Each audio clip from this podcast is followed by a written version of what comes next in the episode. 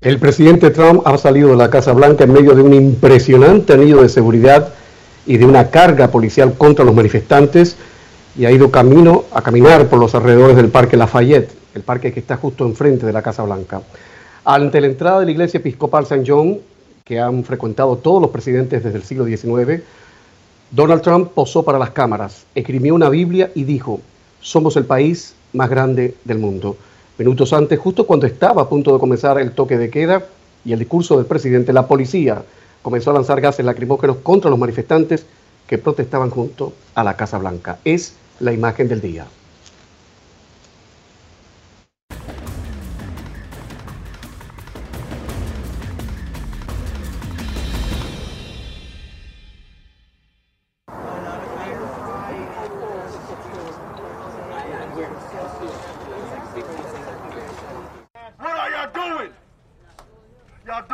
Nueva York, Filadelfia, Miami, Los Ángeles, Washington y un largo etcétera.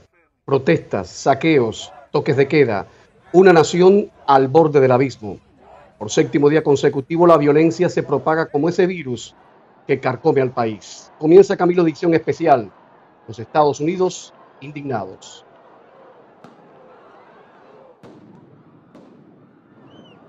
Buenas noches, señoras y señores.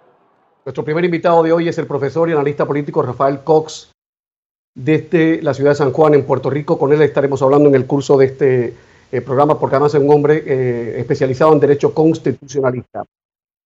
Pero antes, conectamos con Juan Carlos López, corresponsal en jefe de CNN Washington. Juan Carlos, ¿qué es lo que ha dicho el presidente esta noche en la Casa Blanca? Adelante. Camilo, muy buenas noches. Fue un discurso en el que comenzó hablando sobre George Floyd y dijo que le habría justicia para George Floyd y su familia. Esa fue la mención. Pero después entró con una serie de amenazas en las que dice que él es el presidente de la ley y el orden y que hará respetar la ley y el orden y que se acabarán los disturbios. Parte de esa amenaza tiene que ver con la forma en que se distribuye el poder en Estados Unidos. Entonces él logró eh, activar efectivos militares para la seguridad de la Casa Blanca. Lo que ocurrió esta tarde es sorprendente, Camilo, porque había manifestantes, manifestantes que se habían comportado eh, de manera pacífica durante toda la tarde y aparecieron policías militares y otros eh, miembros de la seguridad que los empezaron a dispersar y los empezaron a dispersar cuando estábamos esperando que comenzara la intervención del presidente Trump. Los dispersaron a la fuerza, usando balas de goma, usando gases, usando eh, los caballos, los diferentes recursos para crear un mayor perímetro de seguridad eh, cerca de la Casa Blanca que incluye un parque que está justo al frente, el Parque Lafayette. Pues ese parque es el que colinda con la iglesia de St. John. El presidente termina el discurso, no toma preguntas de los medios y dice voy a, prestar, a rendirle mis respetos a un lugar muy importante. Al rato sale recorre el parque, se para frente a la iglesia, se para con la Biblia. Eh, lo que está claro fue algo eh, diseñado para los medios y para las cámaras. Entonces el presidente de la ley y el orden usó la ley y el orden para tener una imagen que le pueda servir en su proceso eh, electoral. es lo que estamos viendo esta noche y un par de amenazas de las que hablarás en detalle con tus invitados, Camilo, pero dice el presidente que si los estados no controlan las manifestaciones, él entonces utilizará las fuerzas militares. Pero para él poder usar esa ley de 1807 depende de los gobernadores, que son los que deciden si aceptan o no esa asistencia militar federal. A ver, Juan Carlos, por favor. Primero, vamos a finalizar toda la falta de ley y la ilegalidad y todos los disturbios en nuestro país. Vamos a acabarlo ya, hoy. He recomendado a todos los gobernadores el día de hoy que desplieguen la Guardia Nacional en números suficientes de efectivos para dominar las calles.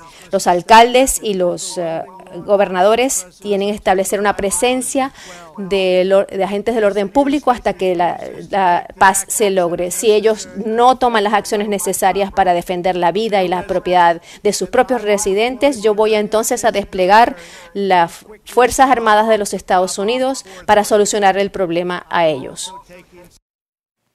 Dos preguntas puntuales, Juan Carlos. En el caso de los gobernadores, ¿son ellos los que autorizan la participación de la Guardia Nacional en sus estados?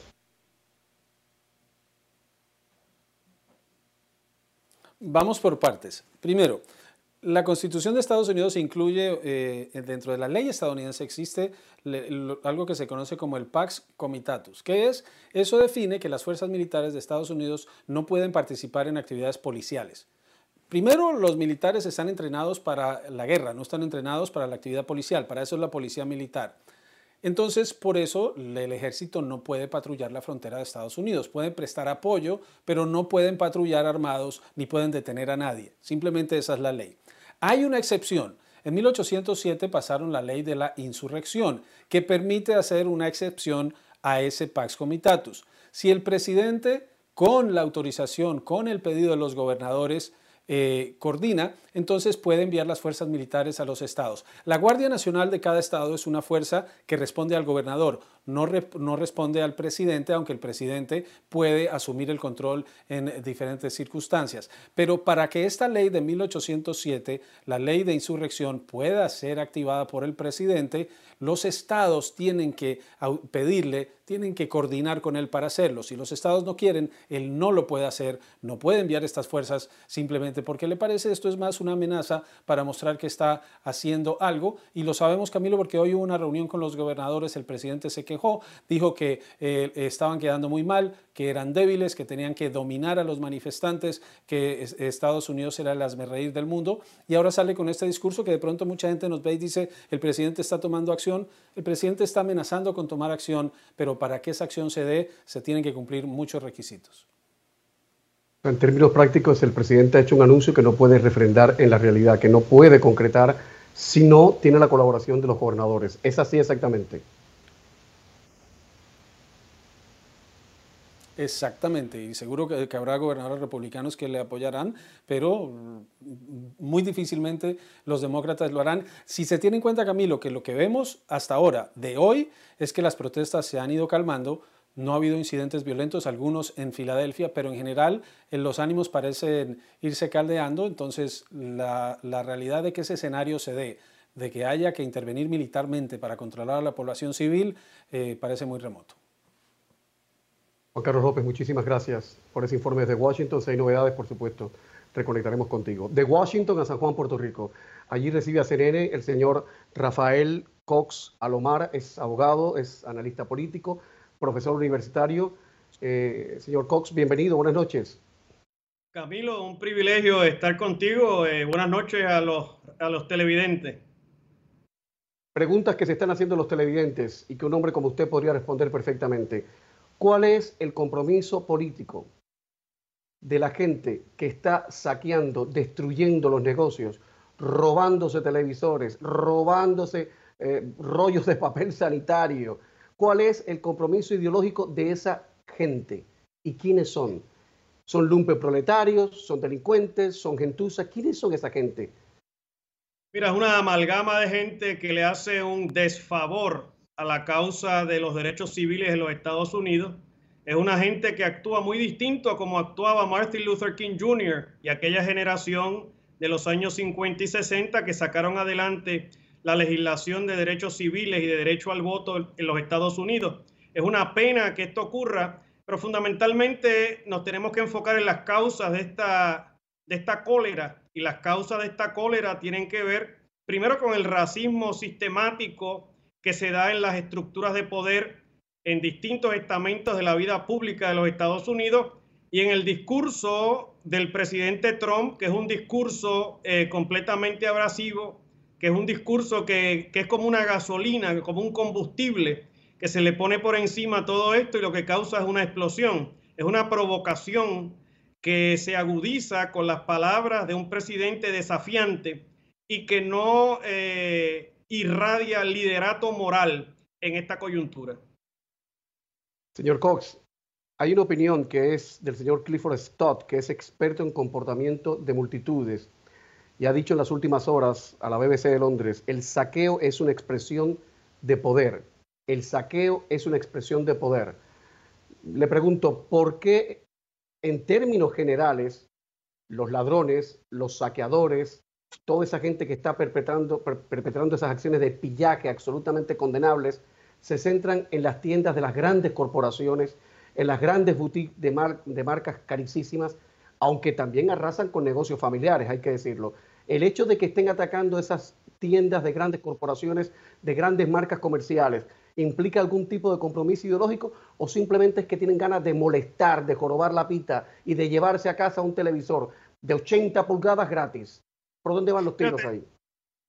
Lo trágico de todo esto, Camilo, es que de la misma forma que anoche, por ejemplo, en Santa Mónica, California, estaban saqueando tiendas de muy famosas de diseñadores de mucho renombre a nivel internacional, en Minneapolis, Minnesota, estaban saqueando la farmacia de la comunidad de afroamericanos, de hispanos, de gente que se ha hecho a fuerza de sacrificio, ¿verdad? Así que esto realmente es una tragedia a todos los niveles. Eh, y vuelvo y repito, a los televidentes que nos sintonizan de distintas partes de la América Latina y del mundo, ¿no? Aquí, dentro de los Estados Unidos, hay que evaluar ¿Cuáles son las causas de todo esto? ¿De dónde sale esta irrupción? Porque no solamente es en Minnesota, es en California, es en Georgia, es en Washington DC, que anoche Lafayette Park, que es el parque que está justo frente a la Casa Blanca, estaba en, llamas, ardiendo en llamas. Eh, Nueva York, Boston, o sea, Massachusetts. O sea, es una cuestión que se parece a lo que sucedió en 1968 cuando se da el asesinato de Martin Luther King Jr., el asesinato de Bobby Kennedy, y Estados Unidos está hasta el cuello en Vietnam, y había una desesperanza extraordinaria, y en las noches del verano del 68 ardían en llamas las ciudades americanas. Algo se está dando muy parecido en esta coyuntura, con un presidente que eh, para nada tiene el récord de derechos civiles de Lyndon Johnson, pero que ha sido uno de los catalíticos eh, más trágicos, ¿verdad? Eh, de toda esta coyuntura.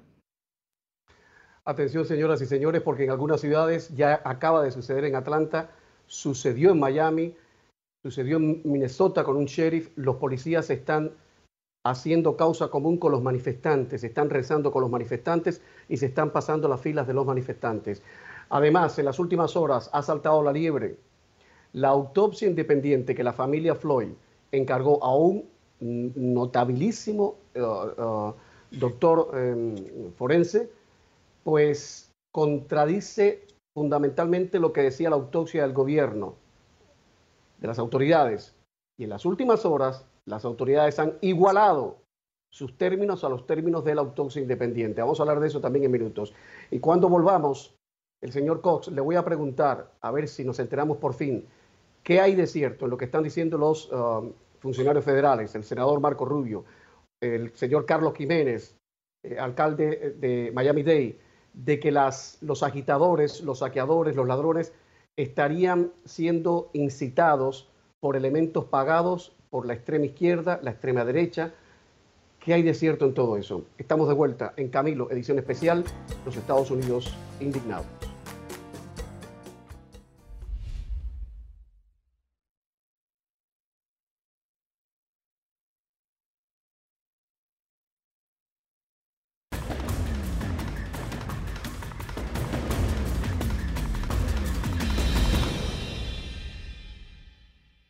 A las 9.17 minutos, aparente calma en la ciudad de Atlanta. La Guardia Nacional está en las calles del centro de la ciudad de Atlanta. Pero ¿qué está pasando en Miami? José Manuel Rodríguez, adelante, buenas noches. ¿Qué tal, Camilo? Gusto de saludarte. Nos encontramos acá eh, a la entrada del puerto de la ciudad de Miami, a metros del Bayside, donde ocurrieron los incidentes este fin de semana. Hay un contingente policial que en estos momentos se está movilizando. Han estado resguardando en todo momento la seguridad y eh, han estado evitando cualquier tipo de tensión entre los manifestantes. Los manifestantes llegaron a las eh, aproximadamente a las 8 de la noche. No habían estado durante todo el día, se esperaba una jornada calma. Fue una jornada calma, pero evidentemente tras discursos, eh, lo que terminó ocurriendo, mi querido Camilo, es que hubo alguna tensión y un personaje de esta comunidad llamado Big Mama, que en su día, en los 60, fue parte de las Panteras Negras acá en los Estados Unidos, ayudó a disipar esta tensión entre la policía. La policía en estos momentos a mis espaldas se encuentra yendo a supervisar el área del Bayside que fue severamente afectado durante el fin de semana, particularmente la tienda Guess. Durante el día, Camilo, tuve la oportunidad de conversar con el alcalde eh, de Miami, Francis Suárez, y me decía que la situación estaba mucho más calmada, que era hora de que el presidente Trump tomara cartas en el asunto, que era él el hombre que debía imponer unidad en el país. Hasta ahora de la noche tenemos el curfew, tenemos toque de queda en la ciudad de Miami, todavía vemos algunos automóviles, Camilo, que, de gente que todavía no logra llegar a casa, mientras la policía va precisamente en estos momentos, mientras avanzamos nosotros para el área de Bayside, para evitar disturbios, para evitar este, cualquier tipo de tensiones, fricciones que puedan manifestarse a esta hora de la noche, a pesar de que, insisto, la manifestación que se produjo fue en muy buenos términos, fue pacífica y cuando habló Big Mama dijo que ella representaba precisamente a la generación que no está presente en estos momentos en las calles, Camilo, que es una generación obviamente mucho mayor y dijo que ella de alguna manera con su corazón, una persona muy conocida en esta comunidad, quería acompañar a estos jóvenes. Llama la atención, Camilo, que los manifestantes han sido muy jóvenes, pertenecientes a distintas eh, razas y etnias. La verdad es que no solamente podemos hablar que se trata de manifestantes eh, de la raza negra, hispanos, blancos, que obviamente quieren un cambio y nos señalaban una y otra vez que desde los años 60, desde los derechos civiles, muy poco ha cambiado sobre el tema racial aquí en los Estados Unidos la policía estableciendo otro control a la altura del puerto, el puerto de Miami, Biscayne Boulevard hasta ahora con pocos autos a la derecha, Alfredo, ciertamente. Y, y esa es la situación que se está viviendo en la ciudad. Toque de queda. Mañana se esperan manifestaciones 3 de la tarde, Camilo. Y posteriormente, el día miércoles o jueves, los organizadores están planeando, nos dijeron, y cito, algo grande. Camilo, regreso contigo. Muchísimas gracias, José Manuel. Rodríguez desde la ciudad de Miami, que justamente el jueves comparece en corte el policía que está acusado de haber asesinado a George Floyd. Reconecto con la ciudad de San Juan, Puerto Rico, el señor Cox Salomar, Rafael Cox Salomar, abogado, analista político, profesor universitario. Señor Cox, he visto un graffiti en las calles de Minneapolis escrito en español que, que dice que viva la revolución. Y unido a eso, quiero comentarle que el fiscal general William Barr dice que la violencia de los saqueadores está planeada, está organizada, está dirigida por grupos extremistas anárquicos de extrema izquierda, que están usando tácticas como las de Antifa. Eh, primero que todo, ¿qué se sabe con certeza de la gente que estaría incitando y pagando a los agitadores? ¿Usted sabe algo al respecto? Porque reitero, el senador Marco Rubio lo ha dicho, eh, el, fiscal general de la República lo ha dicho, el Carlos Jiménez, el alcalde de Miami-Dade lo ha dicho, pero no hemos visto prueba de eso. Camilo, yo entiendo que en esta coyuntura hay que ser sumamente cuidadoso eh, con los rumores y las representaciones que se hacen sin evidencia. Yo he escuchado en los últimos días al presidente Trump hacer unos planteamientos con respecto a grupos domésticos como el grupo eh, Antifa, eh, diciendo que lo va a... ¿Qué cosa es Antifa? Antifa tal parece que es un movimiento doméstico, eh, antifascista, es un movimiento del cual no se sabe mucho, pero es un, es un movimiento doméstico. El presidente Trump estaba planteando que los iba a clasificar como terroristas bajo el ordenamiento de terrorismo que existe en este momento para luchar en contra de ISIS y Al Qaeda. Pero ese planteamiento del presidente Trump a todas luces aparenta ser inconstitucional porque solamente se pueden clasificar como terroristas aquellos movimientos que sean foráneos. Movimientos domésticos están sujetos a un ordenamiento jurídico distinto. Y lo que vimos hoy, por ejemplo, el presidente Trump haciendo el planteamiento de que conforme eh, la ley de insurrección de 1807 firmada bajo la administración de Thomas Jefferson, en otro momento histórico totalmente distinto, él tiene poder para enviar tropas a los estados. Es un disparate, porque todos sabemos que eso requiere el consentimiento de los estados. Luego se buscó refugio en la ley del, del Posse Comitatus de 1878, firmada por el presidente Rutherford Hayes luego de la guerra civil, que establece claramente que en asuntos domésticos no se puede enviar al ejército a actuar como si fuera una policía de un estado o de una ciudad. O sea, por eso hago el planteamiento a los televidentes de que Trump con sus acciones, con su palabra, con su proceder, lo que está haciendo es complicando el escenario y creando las condiciones precisamente para que estos grupos, grupos radicales, grupos violentos, tomen las calles, precisamente invocando eh, esos planteamientos de Trump para hacerle frente a lo que ellos perciben como una amenaza a sus ideologías. Por eso es que tener un presidente en Casablanca que tenga mesura, que tenga prudencia, oye, y que tenga conocimiento del orden constitucional es sumamente importante para poder echar hacia adelante en este momento. Estamos viendo en estos momentos imágenes de la ciudad de Los Ángeles, no son las 6 y 21 minutos en Los Ángeles, hay manifestaciones totalmente pacíficas de momento en alguna de las calles, pacíficas, no hay violencia, de momento no hay violencia. Eh, señor Cox, eh, quería preguntarle, eh, pero creo que lo voy a dejar para después de la pausa. Juan Carlos López ha mencionado las trabas que tiene el presidente con la Constitución, usted ha mencionado las trabas que tiene el presidente con la Constitución. Me gustaría que le explicásemos después a los televidentes que en Estados Unidos no hay hombre fuerte, que en Estados Unidos el presidente se debe a los poderes establecidos y que tiene que cumplir a rajatabla la eh, constitución. Voy a ir a la pausa y, hablemos de eso también, pero reitero. vamos a aplicárselo a los televidentes porque esa es una de las garantías de la democracia en este país. Voy a conectar de inmediato cuando son las 9.22 minutos con la ciudad de Atlanta. Ahí está la Guardia Nacional y está nuestro compañero Miguel Ángel Antoñanzas. Miguel, buenas noches, adelante.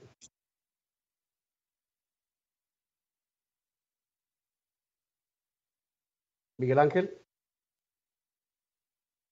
Señor Cox, explíquenos. El presidente de los Estados Unidos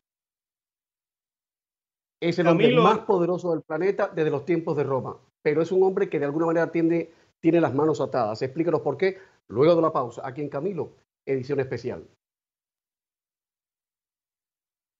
Sigue Camilo por Facebook y también en Twitter. Dale, dale.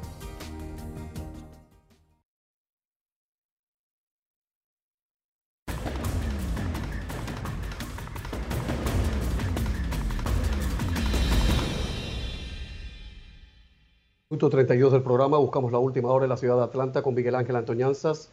Adelante, buenas noches. ¿Qué tal, Camilo? Buenas noches. Bueno, este es el ambiente que se respira ahora mismo en el centro de la ciudad de Atlanta, en el cuarto día después de que el pasado viernes hubo violentas manifestaciones por la muerte de George Floyd. Hace un momento, la verdad, que la situación era un poco muy diferente. Voy a contar un poco cómo ha sido el día. La jornada empezaba a ser tranquila. Hacia las cuatro de la tarde los manifestantes habían ido a protestar ante el ayuntamiento. Ahí la alcaldesa sido una de las mujeres que está liderando un poquito el movimiento, eh, intentando comprender qué es lo que está pasando en Estados Unidos. Y de hecho hoy esta alcaldesa estaba comentando eh, que realmente lo que está haciendo el presidente Trump no ayuda mucho. Dice ella que lo que está haciendo es desestabilizar el país y que no ayuda nada mostrando la poca empatía que tiene hacia los manifestantes, que de hecho les he llamado hasta débiles. Pero en todo caso, como decíamos, hoy ha transcurrido una jornada muy tranquila hasta esto de las 8 de la tarde, ocho y media de la tarde, cuando estábamos eh, muy cerca del centro de CNN y allí han empezado de repente a, tirar objetos a la policía. Era ya muy cerca ese toque de queda, estamos en toque de queda, como decimos 20 minutos. A raíz del toque de queda, la policía ha empezado a moverse, apoyados por la Guardia Nacional, y han despejado estas calles. Como podéis ver ahora, hay apenas, no hay ni un alma en los alrededores de esta calle. Vemos ahí un objeto, vemos ahí un vehículo eh, armado de la eh, policía del estado de Georgia. Pero como decimos, ha sido una jornada bastante tranquila. Hemos visto cómo manifestantes intentaban negociar con los policías. Ha habido hasta tres momentos, Camilo, que han hecho esa famosa eh, arrodillarse. Un gesto que intenta ser simpático, digamos, tiene esta simpatía con el movimiento que está en protesta contra los abusos policiales. Camilo. Miguel Ángel, ¿qué se sabe de los sujetos, de todo ese elemento que atacó la sede mundial, la sede principal de CNN en Atlanta el viernes. ¿Cuántos detenidos? ¿Qué, se sabe de esa gente? Como tú sabes, ese viernes fue cuando hubo esa manifestación que también había transcurrido con cierta normalidad, se volvió violenta y atacaron ese centro que tú también conoces, la, cadena de CNN. Atacaron la fachada, hicieron, hicieron pintadas y grafitis en las famosas tres letras, en las puertas, rompieron cristales. Hubo un momento en que además nuestro compañero Nick Valencia lo transmitió en directo, que intentaban incluso entrar en ese edificio, que hay que decirlo, está casi vacío, que realmente allí hay muy pocas cosas que están pasando ahora mismo. Casi todos, como sabes, estamos teletrabajando. Lo que sabemos ahora mismo es que detenidos hay cerca de unos 300 detenidos. La mayoría de ellos no ocurrió ese viernes, sino ocurrió más bien el domingo 157. También ha habido hasta 50 detenidos hoy que intentaban hacer barricadas a los accesos de la, de la ciudad. Pero de momento toda esa gente forma parte pasa aparte a la, cárcel de la ciudad y esperan, muchos de ellos pagan fianza. Es verdad que ha habido un grupo de abogados de aquí de Atlanta que están haciendo gratis ese asesoramiento legal para poder sacarlos. Dicen que sacarán solo a los que no han sido violentos, pero es muy difícil saber quiénes eran violentos y quiénes no. Camilo. Miguel Ángel muchísimas gracias. Buenas noches. Buena suerte. San Juan, Puerto Rico. Señor Cox, Rafael Cox Salomar, analista político y profesor universitario.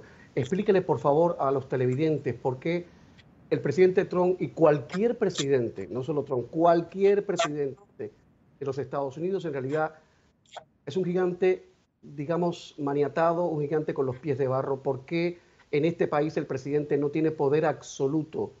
Explique eso, por favor, para que lo entiendan en América Latina. Con mucho gusto, Camilo. En los Estados Unidos el gobierno federal es un gobierno de poderes enumerados, es decir, la Constitución de los Estados Unidos en su artículo primero establece que el Congreso solamente tiene los poderes que están enumerados allí.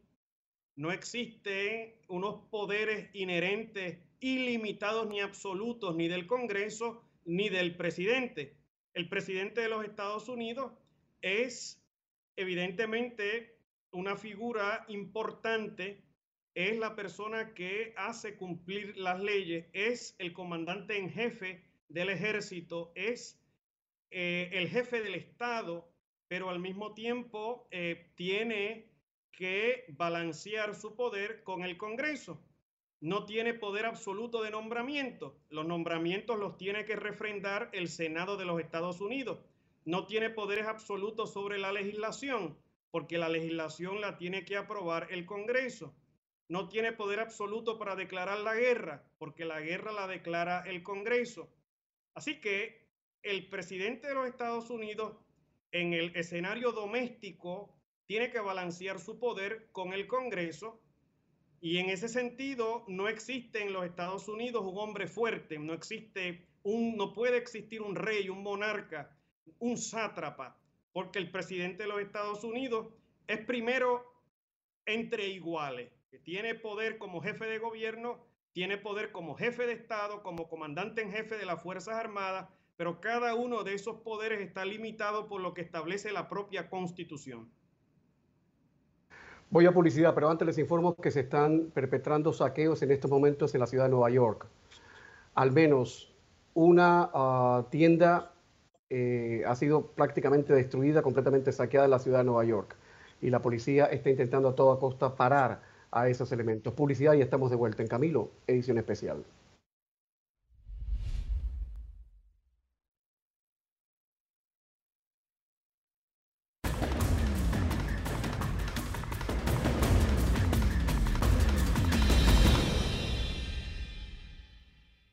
El presidente Trump salió de la Casa Blanca para hacerse fotos esencialmente, para hacerse fotos frente a la iglesia episcopal St. John, que es una iglesia que desde el siglo XIX frecuentan, rezan allí todos los presidentes de los Estados Unidos. La diócesis eh, episcopal de Washington dice que eso no está autorizado, que no hablaron, que no le pidieron eh, su opinión al respecto. Yone Molinares está en las calles de Washington. Yone, buenas noches. ¿Cuál es el ambiente que se respira a esta hora?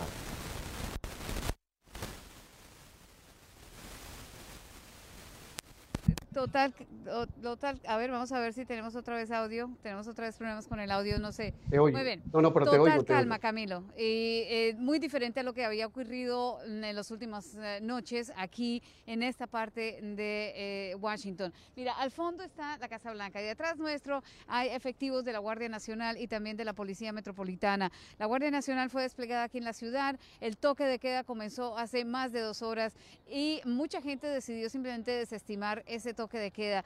Sin embargo, cuando el presidente habló, sí hubo eh, un movimiento de parte de la policía utilizando mm, unos gases especiales para ir dispersando a los manifestantes. Nadie entendía qué estaba pasando, Camilo, porque la verdad es que los manifestantes durante todo el día, hemos estado aquí desde antes de la, desde la media, el mediodía, y, los manifestantes han estado en total eh, calma, con, eh, manifestándose de forma pacífica, mm, estuvieron marchando hacia el Capitolio, después regresaron acá a la Casa Blanca y así se quedaron hasta que de pronto hubo un despliegue de, gases que movió, movilizó a todos los manifestantes y básicamente los hicieron moverse y desaparecerse de la Casa Blanca. Pues después fue que entendimos que todo esto se hizo porque el presidente salía a, la iglesia de San John precisamente a, dar este despliegue y mostrar con la Biblia y hablar un poco de, la situación y del control que estaba eh, generando en la Casa Blanca. Y eso es lo que llama la atención,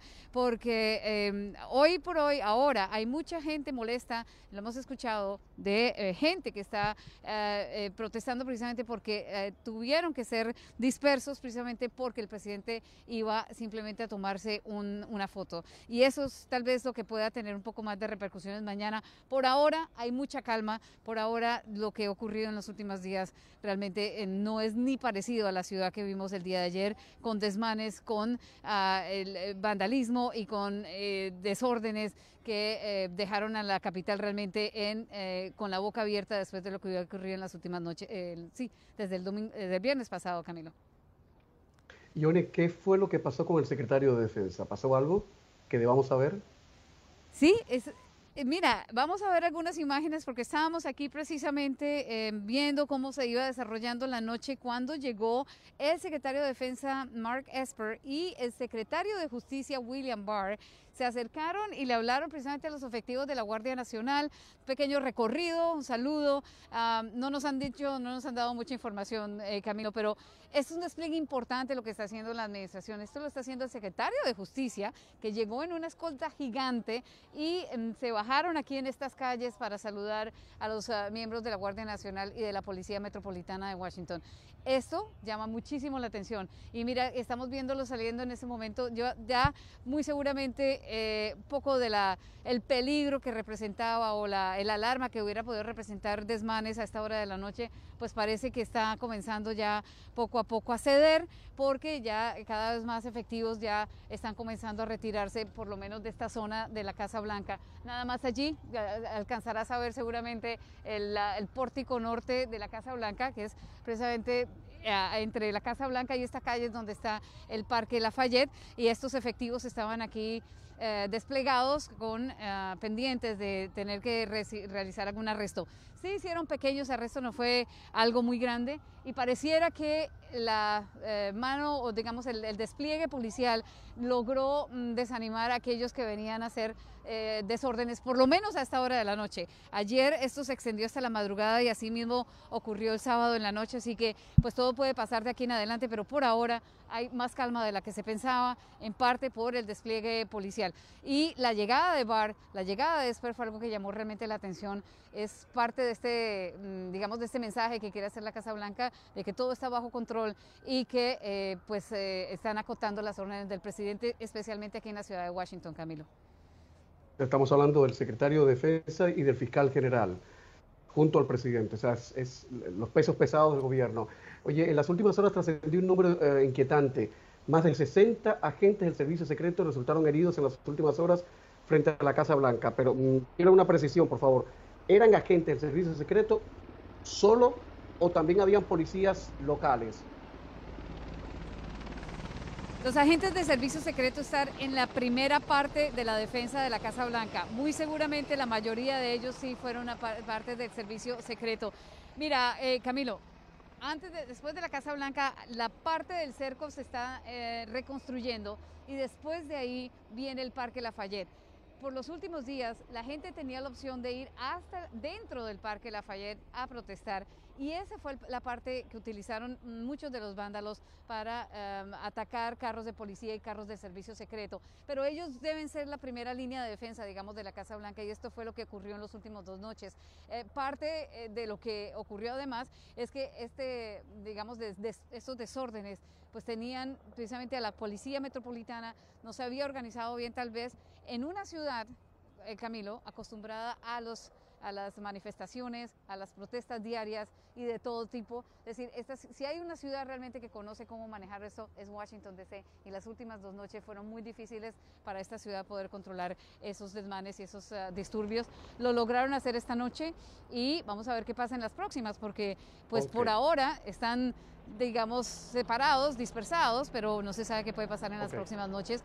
Eh, los, cuando hay elementos de vandalismo, pues obviamente no se dan a, no se dan eh, tan rápido, eh, eh, no se desaminan, se desaniman tan rápido, ¿no? Claro.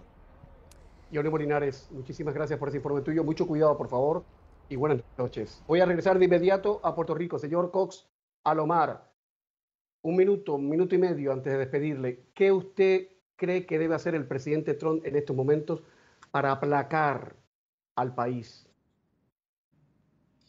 No, cambiar su retórica definitivamente, hablarle de concordia eh, y dejar de estar eh, con este discurso agresivo y con estas amenazas que están completamente infundadas y que parten de una lectura equivocada de la Constitución y de los derechos fundamentales que le asiste a los ciudadanos para poder hacer la petición de agravios por parte del gobierno. Así que un cambio de retórica que es imposible en él. Así que todos los caminos conducen a las elecciones presidenciales de noviembre.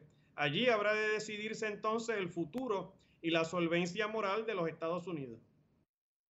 Señor Cox, ha sido un placer auténtico tener en el programa que se repita, por favor. Buenas noches. Hasta luego. Buenas noches. Atención, toque de queda por primera vez en la historia en la ciudad de Nueva York. Estamos de vuelta enseguida.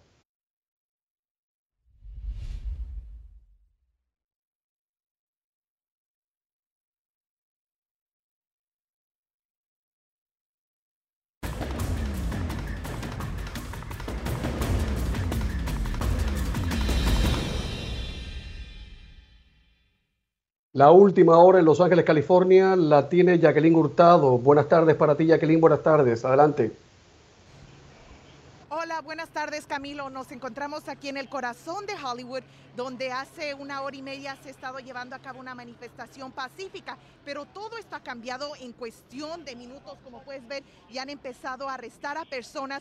También esta farmacia que ves aquí detrás de nosotros ya fue saqueada. Aquí se encuentran aproximadamente decenas de oficiales ya listos Ah, para tratar de evitar esos saqueos, esos disturbios que hemos visto aquí en Los Ángeles en los últimos días. También lo que hemos visto en los últimos minutos es que varios de estos manifestantes están provocando a los oficiales ah, para que los ataquen, pero algunos organizadores los están tratando de detener para evitar cualquier enfrentamiento violento.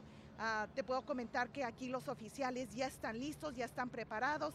Ah, también sabemos que aquí en California ya se puso un toque de queda aproximadamente a las 6 de la noche. Ah, ya vamos a entrar a las 7 de la noche aquí, hora de Los Ángeles, y todavía se encuentran varios manifestantes. Y como puedes ver, por todos lados que veas aquí en Hollywood, hay bastantes oficiales. Los, los manifestantes no se quieren ir ellos les han pedido de varias maneras que se alejen, que si se quieren ah, manifestar, que lo hagan de forma pacífica, pero como puedes ver, esto ha cambiado en cuestión de minutos. Así que vamos a estar muy pendientes de lo que sucede aquí en las calles de Hollywood, Camilo, ah, para ver si ah, se presentan más disturbios o saqueos en las próximas horas. Gracias, Jacqueline. Buenas noches y buena suerte. La última palabra del programa de hoy la va a decir Harper Lee, la gran escritora estadounidense, autora de un libro oportunísimo para estos días, Matar a un ruiseñor. Uno es valiente cuando sabiendo que ha perdido ya antes de empezar, empieza a pesar de todo y sigue hasta el final, pase lo que pase. Uno vence en la vida raras veces, pero alguna vez vence. Buenas noches, buena suerte.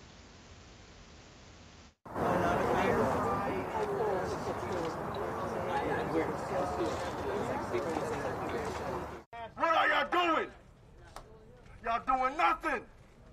Because that's not going to bring my brother back at all. My family is a peaceful family. George Floyd! George Floyd! George Floyd! George Floyd!